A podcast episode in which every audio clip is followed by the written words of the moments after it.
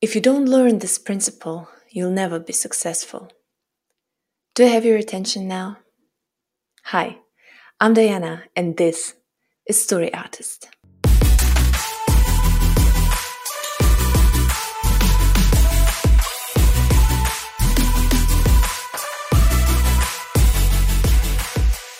In this 15 part series I call The Power of Storytelling, I want to talk to you about 15 storytelling principles you need to understand and to master. And these principles will skyrocket everything you do as an author.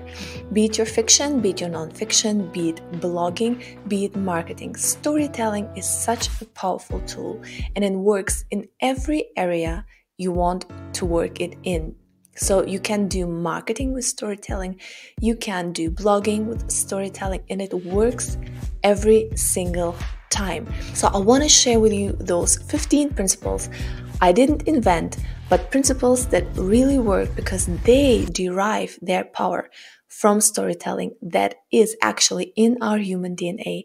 Because we humans, we love stories, we tell ourselves stories every single day, and we love stories because they help us make sense of our world, they help us bring things into context. And this is why you need to master storytelling in order to be successful. Let's get started with principle number one. In today's world, we are distracted all the time. There is so much information out there, so many things that fight for our attention constantly. And this is why actually a classical novel would never stand a chance in today's world if they weren't famous, if it weren't Tolstoy or Hemingway, people wouldn't read those novels. Why? Because they don't grab the attention from the first sentence on. And this is so important. In order to grab your reader's attention and to have him read what you have to say to even get him into the story itself, you need to grab their attention straight away. How? With the hook the hook is a storytelling principle, and I gave you an example with how I started this video. I started it by saying if you don't learn this principle, you'll never be successful. How did I use this hook? I used the fear. I used something that gave you a question, that raised a question. What principle is it?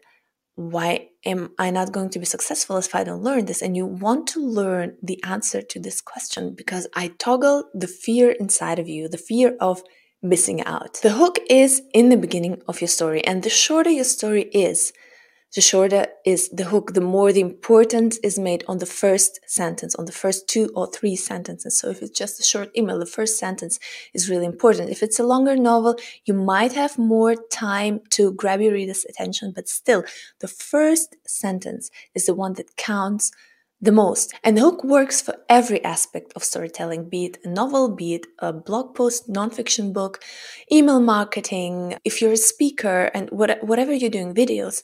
The hook is one of the most important principles, especially in the beginning, that you can use to hook your reader's attention in today's world. So how do you actually create the perfect hook? Number one, relevancy. So your hook needs to raise a question that is relevant to your reader, not relevant to you, relevant to your reader or your audience. It really works for marketing in email, in nonfiction, because you know your reader. Ideally, you know your reader, you know what the problem it is that they're trying to solve or that you are trying to solve for them. So the first question, the first need, hook needs to be really relevant to your reader. In fiction, it's a bit more tricky so you need to raise a question that is really contains tension that also is relevant to the genre readers. So ideally your hook already places the story in a particular genre so that people know, oh, this is something I want to read, or no, this is something that doesn't interest me because you want the right reader, right? You don't want to make a promise that you don't deliver by the end of the story or by the middle of the story uh, because you want good reviews and you want the right readers for your story, be it fiction or nonfiction. The question needs to be relevant. You need to give some hints. You need to also with fiction give hint a hint to the atmosphere, a hint to the to the theme of the story. But more important, importantly, raise a question that's really interesting and relevant to your reader. In nonfiction, it's really good if you use the word you instead of me. So, for example, if I said in my hook, um, if I never learned this principle, I would never be successful. Still interesting, but not as interesting as when I say, if you don't learn it, you will never be successful. Or if I said, if I did this, I would die. It's still interesting, but not as interesting if I said, if you do this, you will die. Right?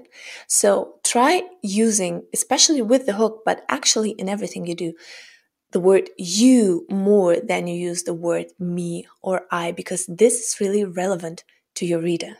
Number two, briefness. Make sure that the hook is really clear and that it's short and that it's sweet. Don't make it like a huge sentence with a sentence with a sentence that when the reader reads it, he's just like, what the, you know? The reader needs to know exactly what is the question that he needs to ask himself be brief, be really clear, be really clear also about who you're addressing. So if my first sentence was something like the SEO engine is getting difficult because the repercussions are so bad, blah blah blah blah blah. I might understand the hook if I read it like twice or three or three times, but better to say SEO is dead. And that's it it's an amazing hook because you're like what? Why? Why is seo dead? I need to read on. I need to have this question answered. And you instantly understand the question. It's really clear. It's really brief and it's not confusing to the reader. So make sure that your hook is brief and clear. And number three boldness. Don't be afraid to make bold claims. Don't be afraid to raise bold questions. So, in order to grab your reader's attention, it needs to be something really interesting. It needs to be something thought provoking, provocative. Don't be afraid to provoke. So, when I say SEO is dead, it's quite provoking. The same is in fiction. Don't go in explaining your world and doing a lot of exposition. Make something bold, short, and interesting that, that instantly grabs your reader's attention. But beware, there's, there's a downside to this as well. You need to deliver on those bold claims.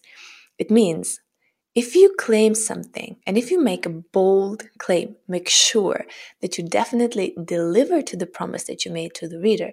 Because if you don't, if I say SEO is dead and then my article or my newsletter or whatever is actually about another thing entirely, then the reader will feel cheated. And you don't want that. You want to make a bold claim that grabs their attention, but as long as you proceed through your story, it needs to get better and better and more interesting and deliver the promise you made in the first place. So, my advice is start with the hook, write your whole story, and then go back again and again to the hook to write it and rewrite it. This is really important. Don't just write your hook and be done with it. Don't be afraid to rewrite, to edit your hook, and do something about it. Actually, do something about it. Don't be afraid of that. Write and rewrite until you find the perfect way to grab your reader's attention and to hold it and to not let go. And hope this principle was helpful. I see you next week with principle number two.